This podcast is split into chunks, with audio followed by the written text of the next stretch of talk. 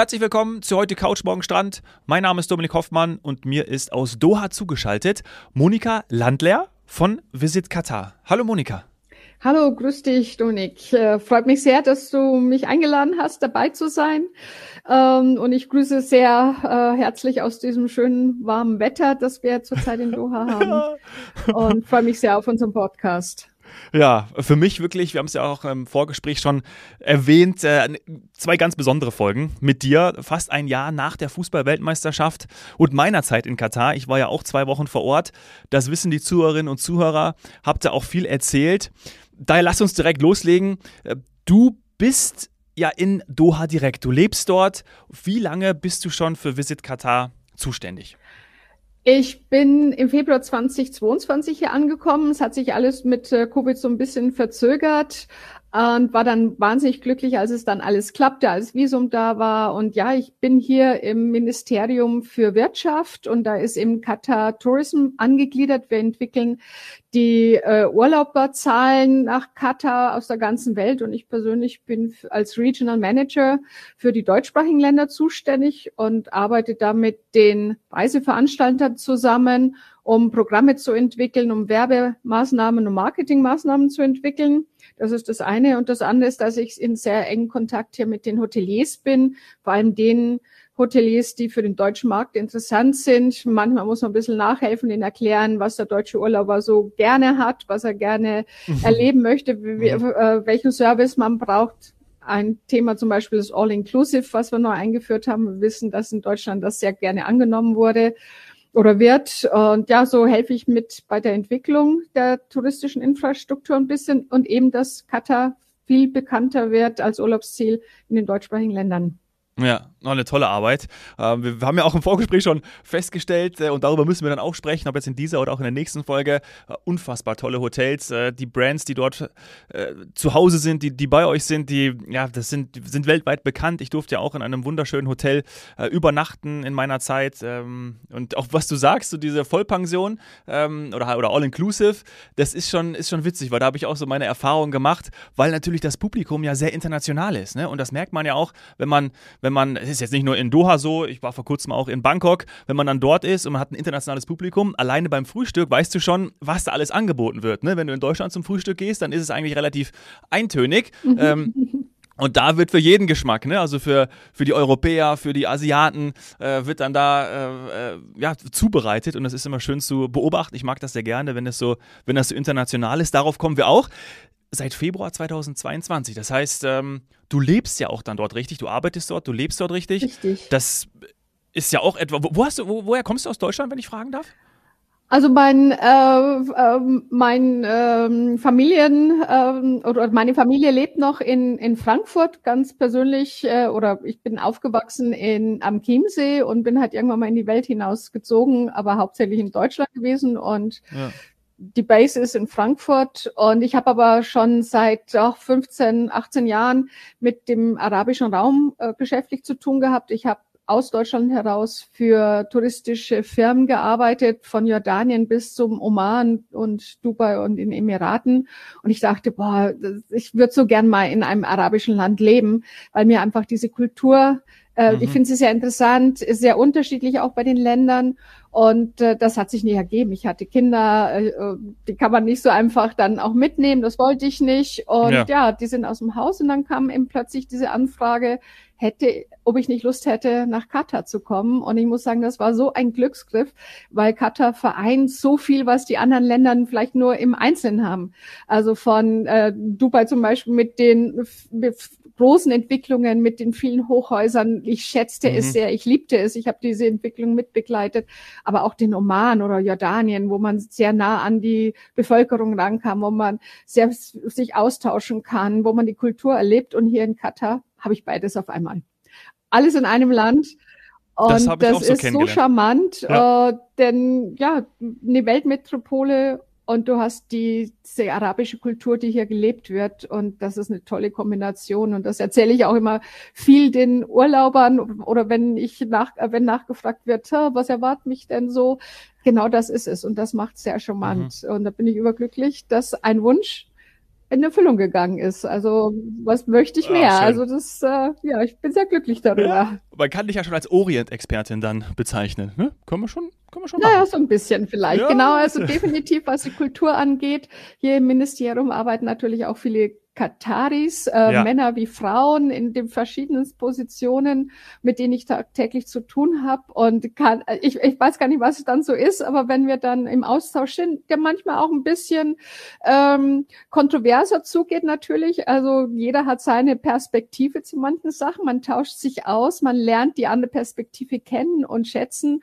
Und das ist, sind immer einfach irgendwie auch tolle Momente, wenn ich dann aus so Gesprächen rauskomme, mhm. äh, wo ich denke so, ja, siehst du, es gibt auch eine andere Ansicht äh, zu bestimmten Dingen und nicht nur meine ist immer die richtige und nicht mal immer deren ist die richtige. Wir finden einen gemeinsamen Weg und das ist eine sehr spannende Zusammenarbeit. Ja.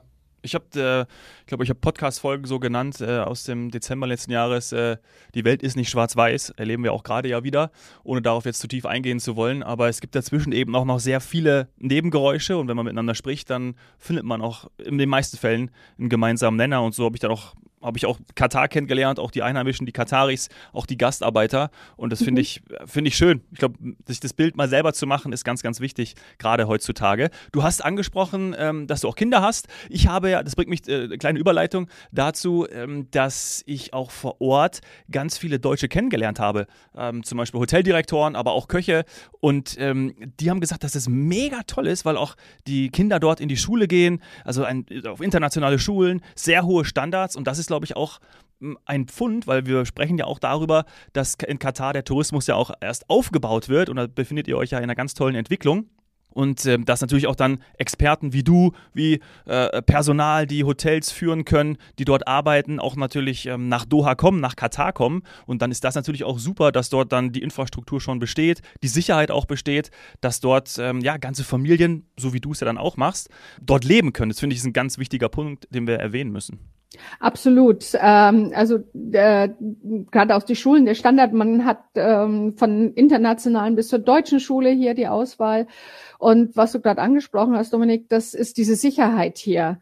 Ähm, also ich, das ist ein Traum. Also wenn ich, ähm, ich bin alleine hier, also meine Kids sind äh, in, äh, am Studieren und äh, sind mhm. nicht mit mir gezogen. Mein Mann hat seinen eigenen Job noch zu Hause. Also ich bin als Frau hier alleine angekommen und wow. ähm, mich in mhm. Sicherheit zu wissen, dass ich auch abends rausgehen kann alleine, dass ich U-Bahn fahren kann, dass ich, so wie gestern, ich hatte noch eine Veranstaltung mit äh, Touristikern, die im Land sind.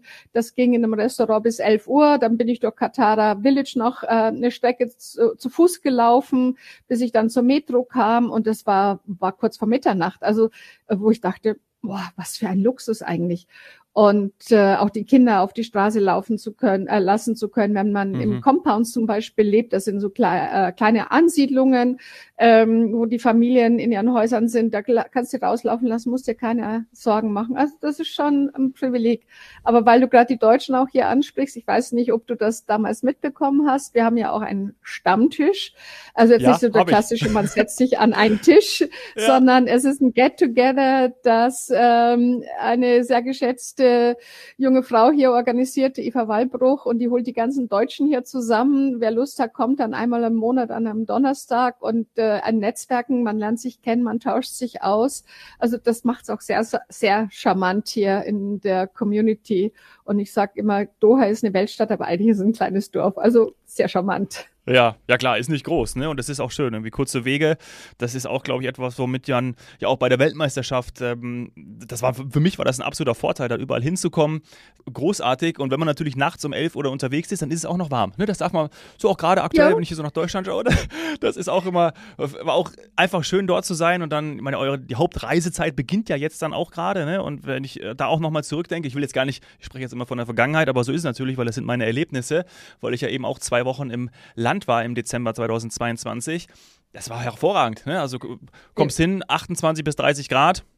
Also das, Eine äh, wunderbare Zeit. Also wir freuen ja. uns jetzt alle, äh, wenn wir so in diese mit 20er Temperaturen bis 30 Grad mhm. vielleicht noch hochkommen, äh, wenn die Schwüle weg ist. Äh, das ist eine hervorragende Reisezeit, auch für Badeurlaub dann noch. Dann kommt Januar, Februar, da wird es auch ein bisschen kühler. Also man darf das, äh, manche haben den Eindruck, Wüstenland, da ist es das ganze Jahr äh, nur heiß. Äh, dem ist eben nicht so. Januar, Februar, da ist es dann auch, also ich kann mich erinnern, die kälteste Nacht, die ich hier erlebt habe, weil ich gucke immer aufs Thermometer gerne, mhm. war bei 16 Grad. Und das ist für mich, die die, die Wärme liebt, so, oh, das ist jetzt aber ah, ja. nicht so spannend, aber das waren dann so ein, zwei Nächte und dann wurde es wieder äh, schön warm und dann ging es ähm, um die 20, 24 Grad ähm, nachts runter und dann äh, äh, tagsüber hat man dann eben Januar, Februar äh, bis März, April hinein dann so um die ähm, ähm, Endzwanziger Grade und mhm. dann steigert es sich langsam wieder hoch und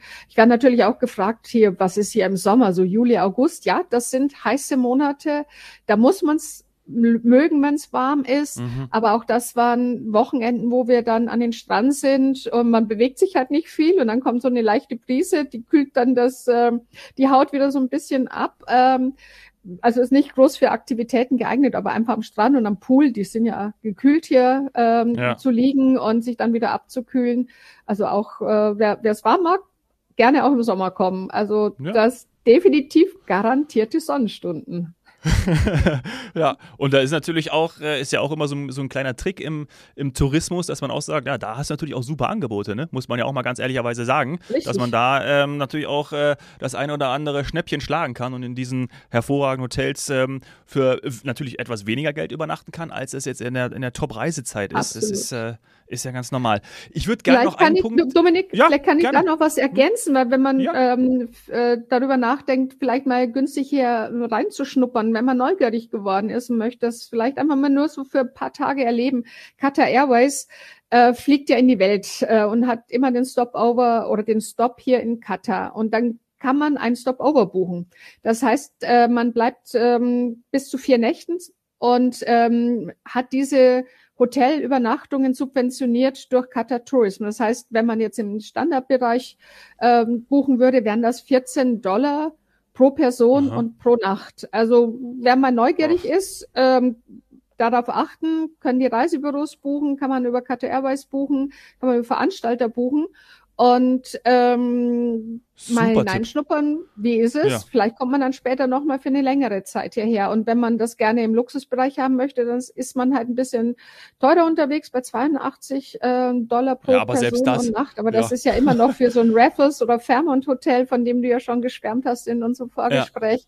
Ähm, einmalig. Und das kann ich wirklich nur jedem empfehlen, wer so ein bisschen neugierig wird von dem, was wir so erzählen äh, Stopover erstmal. Mit Stopover anfangen und dann kommt, ich garantiert, man kommt wieder und das ja. Erlebe ich eben so viel bei den ähm, Touristikern, die ich einlade, hier reinzuschnuppern, damit sie einfach auch besser das Ganze verkaufen und anbieten können, mhm. ähm, die da sind und sagen so, ähm, was, nach drei Tagen, ich muss jetzt schon wieder fahren, aber ich habe das und das noch nicht gesehen. Na ja, kommt wieder und die tun das, die kommen wieder. Also es ist, dieses Land hat so eine Faszination, die zieht, das zieht einen einfach immer wieder an. Ja, na, klasse Hinweis. Habe ich auch nicht gewusst. Also vielen Dank dafür. Und ich werde definitiv auch wiederkommen, weil, äh, wie du sagst, das ist wirklich faszinierend. Wir, in der zweiten Folge sprechen wir unbedingt über diese ganz tollen Hotels, die du schon angedeutet hast, ähm, auch über die ganzen Aktivitäten. Ich würde jetzt noch in der ersten Folge noch mit reinnehmen, den Punkt, das ähm, haben auch ja viele mitbekommen, ich natürlich auch, weil ich vor Ort war, dass sich ja auch sowohl der, seit der Ankündigung der Weltmeisterschaft viel infrastrukturell getan hat. Ne? Du hast auch schon die U-Bahn angesprochen, die ja auch äh, ähm, ich glaube von Siemens, oder? War es Siemens oder ThyssenKrupp? Wurde auch mit? Ich glaube Siemens, Siemens war Deutsche Bahn. Mhm. Siemens war es, glaube ich. Ne? Die Deutsche Bahn hatte auch äh, strategisch mitgearbeitet und mitgeholfen. Äh, bin ich ja auch zwei, dreimal gefahren. Da hatte ich auch ein Weltklasse-Erlebnis und ein tolles Video, äh, äh Monika. Da war mhm. Äh, Argentinien gerade, ähm, hat wieder ein Spiel gewonnen und da war ich mit argentinischen Fans in der U-Bahn. Ja? Und die haben von Maradona bis Messi haben sie alles besungen. Und es war so schön, es war so toll, da mit denen in der U-Bahn zu sein. Und ich bin mitgesprungen und wir haben die U-Bahn sogar so ein bisschen zum Wackeln gebracht. Ja, ich hatte, oh, aber das hat sie natürlich ausgehalten. Also, aber es war, es war toll. Es war, war einfach nur schön. Also wirklich, wirklich cool. Dann auch mit so vielen, ja, internationalen dann dort gewesen zu sein. Das ist ja immer mein, mein, mein Lieblingseindruck von so einem, von so einem Event. Ich war ja auch bei Olympischen Spielen schon. Also das mag ich total. Und da war Doha ein, ein, mega, mega Standort dafür, muss man wirklich einfach sagen. Ähm, aber was ich, worauf ich äh, eingehen wollte, ist die Entwicklung. Also es hat ja vorher schon stattgefunden. U-Bahn, dann die Infrastruktur, Hotels, die gebaut wurden. Was ist so dein Eindruck, was sich auch vielleicht jetzt auch, ja, ein bisschen vorher, aber dann eben auch danach getan hat mit Blick auf den Tourismus? Ja, das ist nicht nur bei den Hotels äh, und den, den, dem Straßenausbau und den mhm. öffentlichen mhm. Verkehrsmitteln geblieben. Und äh, diese Entwicklung geht auch noch weiter. Also hier zum Beispiel das, ähm, vielleicht hast du es erlebt, ähm, B12. B12 ist ein öffentlicher Strand in der West Bay, ah, ja. direkt mhm. dort, wo die äh, Skyline ist, wo die Hochhäuser sind. Und da wurde das Programm oder das Angebot nochmal weiterentwickelt. Es gibt mittlerweile drei Stände dort, äh, Strände dort äh, in dieser Gegend. Dort kann jeder hin, äh, vielleicht auch zu erwähnen, äh, Bikini, Tankini überhaupt gar kein Thema ähm, weil mhm. da werde ich auch immer danach gefragt, wie kleidet man sich, wenn man äh, baden geht. Also das Angebot ja. wurde erweitert und jetzt gerade diese Woche hatten wir eine Information bekommen, dass alle Stadthotels, die in diesem Skyline-Bereich sind und keinen direkten Strandzugang haben, wir haben einige Hotels, die haben das direkt, ähm, aber 21 Hotels gibt es in diesem Bereich, die haben das eben nicht und die Hotelgäste haben automatisch jetzt einen Zugang zu diesem B12 Beach Club oder zu Doha Sands Beach. Also eine äh, äh, hervorragende Infrastrukturerweiterung. Ja. Da ist dann auch das Handtuch dabei, das Liegestuhl natürlich sowieso. Äh, man kann VIP Package noch buchen, dann hat man auch noch den ganzen Tag Free for Alkohol dabei. Also das ist nur so ein Beispiel dieser Entwicklung, ähm, die, die, die weitergeht. Wir haben ein neues Museum äh, eröffnet. Das ist das 123 Olympic gelesen. Museum, das ja. an äh, einem der Stadien, am Khalifa-Stadion ist. Ähm, ich bin jetzt ganz ehrlich äh, nicht so der Sport Fanatiker, aber ich fand es trotzdem sehr spannend, diese Ausstellung zu sehen. Es geht dann auch nicht nur um die Olympiade, sondern es geht um alle Sportarten, weil Doha ja auch für Sport allgemein Sportstadt. ist, Sportstadt ja. ist. Also ja. wir haben nicht nur die Fußballweltmeisterschaft, sondern demnächst ist die Handballweltmeisterschaft hier, die Tischtennismeisterschaft äh, findet 2025 statt hier, äh, Ringweltmeisterschaften und dergleichen. Also da tut sich ganz viel und das erlebt man zum Beispiel in diesem ähm, Museum und dann ist immer auch an die Kinder gedacht. Äh, da gibt's an jeder Ecke Entertainment für die Kinder, äh, dass sie Quizfragen äh, auszufüllen haben, äh, können, nicht haben so müssen, ja. sondern sie können.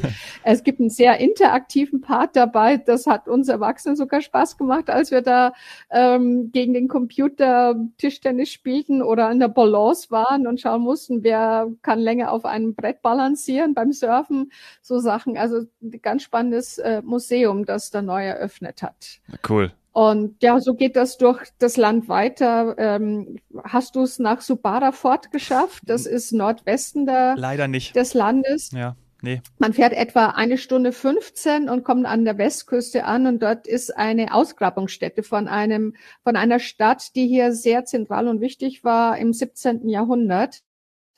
Und dort wird auch ein neues Museum entstehen, so dass es ähm, noch umfangreicher wird, dieses Erlebnis, wenn man eben dort hinausfährt, wenn man vielleicht einen Mietwagen nimmt und ähm, das Land auch erkundet, das ja in jede Richtung eineinhalb Stunden maximal ist, wenn man von Doha aus fährt. Ja. Also so groß ist es nicht. Man kann alles sehr gut und einfach erreichen, weil die Infrastruktur der Straßen einfach auch da ist. Und das wäre einfach auch nochmal so ein Highlight. Mhm. Also ich, ich glaube, wir müssen noch eine dritte Sendung machen, weil dann erzähle ich dir alles, was noch dazu gekommen das ist. Und vor allem auch eben Museum, Kunst. Äh, ich habe neulich eine Kunstausstellung besucht, fotografisch. Da habe ich den Leiter ähm, des Fire Station Art Centers kennengelernt, ein Katari, und äh, wir haben uns lange unterhalten. Das war so spannend. Also wie gesagt, wir machen noch eine dritte Sendung, ja, ich. ich. Am besten vor Ort, am besten vor Ort. Dann komme ich rüber und dann gerne, äh, machen, Wir das, machen, wir das, machen wir das vor Ort. Äh, zwei live, sind, live aus dem Art Center. Ja, ja das, ist, genau. das, ist eh, das ist eh, da können wir die, das Flair transportieren. Äh, zwei Stichworte sind gefallen, äh, die ich in der ersten Folge noch gerne äh, behandeln möchte. Ähm, einmal der Punkt Mietwagen. Ähm, Finde ich auch, das ist ja auch mal wichtig. Glaube ich auch wahrscheinlich häufig eine Nachfrage, wie bewege ich mich in einem Land fort. Wir hatten auch äh, zwei Wochen im Mietwagen, das ist überhaupt gar kein Problem. Und ähm, der zweite Punkt ist Kinder. Das ist auch eine Erfahrung, die ich gemacht habe. Und äh, mein Sohn ist jetzt drei geworden, also er war letztes Jahr zwei zur Weltmeisterschaft und ich bin schon hingeflogen mit, äh, mit Mexikanern und da war vor mir in meiner äh, Reihe, ich bin auch mit, mit Qatar Airways hingeflogen, war ein, ein Vater mit seinen beiden Kindern, ich würde mal so sechs, sechs bis acht tippen und da war natürlich in mir der Wunsch, oh, ich, mit meinem Sohn zur Fußballweltmeisterschaft. Ich, der mhm. 25 Jahre im Verein gespielt hat, Fußballer durch und durch, ähm, mit meinem Sohn zu einer Weltmeisterschaft. Ah, wo ist die nächste Das werde ich machen, weil jetzt war er einfach zu klein. Und da aber zu sehen und dann auch in den Stadien und auch vor Ort, in den Hotels, auf der Straße, auf der, auf der Fanmeile, wie Kinder willkommen waren, wie kinderfreundlich das mhm. Land ist. In dem Hotel, ähm, die Kataris sich gefreut haben, ja, das Hotelpersonal, in Restaurants, habe ich als äußerst, äußerst kinderfreundlich empfunden, was mich natürlich auch, also klar, Fußball, Weltmeister, Fußball, ja, da fährt man mit seinen Kindern auch hin, das finde ich auch, auch klar. Äh, aber grundsätzlich, wenn man sich mit den Menschen unterspricht, äh, unterhält, dann ist das natürlich auch eine der Hauptzielgruppen, Familien. Und das ist ja, glaube ich, auch dann ein super Grund, weil es sicher ist und ähm, ja, du einfach auch vom Strand bis Hotel äh, mit Kinderbetreuung eben alles hast. Und das ist, fand ich toll zu sehen. Also, Hast du sehr gut wahrgenommen, Dominik. Ja. Also äh, äh, absolut kinderfreundlich, äh, auch die, die Kataris selber sind sehr viel mit ihren Kindern in den Parks. Wir haben ja auch viele Parks, äh, dort sind ja. die unterwegs. Wir haben sehr viele Spielplätze, die sind alle überdacht, also hier beschattet. Genau. Ähm, das ist ein Erlebnis, das ich beobachtet habe. Ich habe zum Beispiel auch viele ähm, beobachtet, dass hier die katarischen Männer ihre Kinder im Buggy schieben und nicht die Frauen. Ja. Also äh, ja. war für mich sehr überraschend, hätte ich jetzt nicht so erwartet. Dann haben wir natürlich auch Hotels, die Kinderbetreuung direkt anbieten, das Rixos zum Beispiel oder das Waldorf Astoria, Banana Island, das ist äh, vorgelagert auf einer Insel, ein großes Resort, auch mit Überwasserbungalows und einem tollen Strand. Und zum Strand vielleicht auch noch, ich denke halt an meine Kinder zurück, ist zwar so 20 Jahre ja. her, gell, dass die klein waren. Aber da, da, hatte ich eben auch, wenn wir an den Strand irgendwo sind, wie, ähm, wie ist die Strandbeschaffenheit? Ja. Und hier geht's erstmal flach ins Wasser, so dass ich, dass man die Kinder hier auch unbesorgt ins Wasser laufen lassen kann. Wir haben ganz wenig Brandung bis zu gar keiner Brandung. Also sehr sicher ähm, das Erlebnis mehr. Meine haben sich immer furchtbar gefürchtet, wenn die großen mhm. Wellen in der Türkei hereinbrachen. Die waren lieber im Pool. Die Pools haben natürlich ähm, Kinder, äh, Planschbecken, ja. also Kindermuseen haben wir, wir äh, äh, die wirklich nur speziell auf die Kinder ausgerichtet sind. Dann haben wir CAS, das ist für die älteren Kinder, das ist ein Indoor äh, Park mit Achterbahnen und dem ja, gesehen. Indoor Freefall Irre. Tower. Ja, ja. Äh, nix für nee. mich, wenn der durch die Decke ins Dunkle hineinschießt. ähm, also auch für die Teenager etwas, was für die Teenager vielleicht auch nochmal ganz spannend ist, mit einem Buggy durch die Wüste zu sausen. Also diese Motorbuggies. Ja. Da wäre ich auch ähm, dabei. Also ich das mache ich auch. Gesagt, auch wir könnten weiter schwärmen. wir schwärmen gleich weiter in Teil 2, Monika. Ähm, wirklich toll, dass du da bist. Mhm, Und ähm, dann gehen wir auch nochmal, wir müssen einmal nochmal über, mal über die beste Airline der Welt sprechen, gerade ich als Flugafficionado. Also, bis oh, gleich. Ja. Gerne. Bis gleich.